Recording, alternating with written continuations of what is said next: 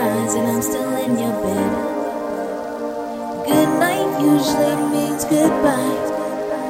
Me replaying memories in my head. Said I'd be gone by five. But it's sunrise and I'm still in your bed. Good night usually means goodbye.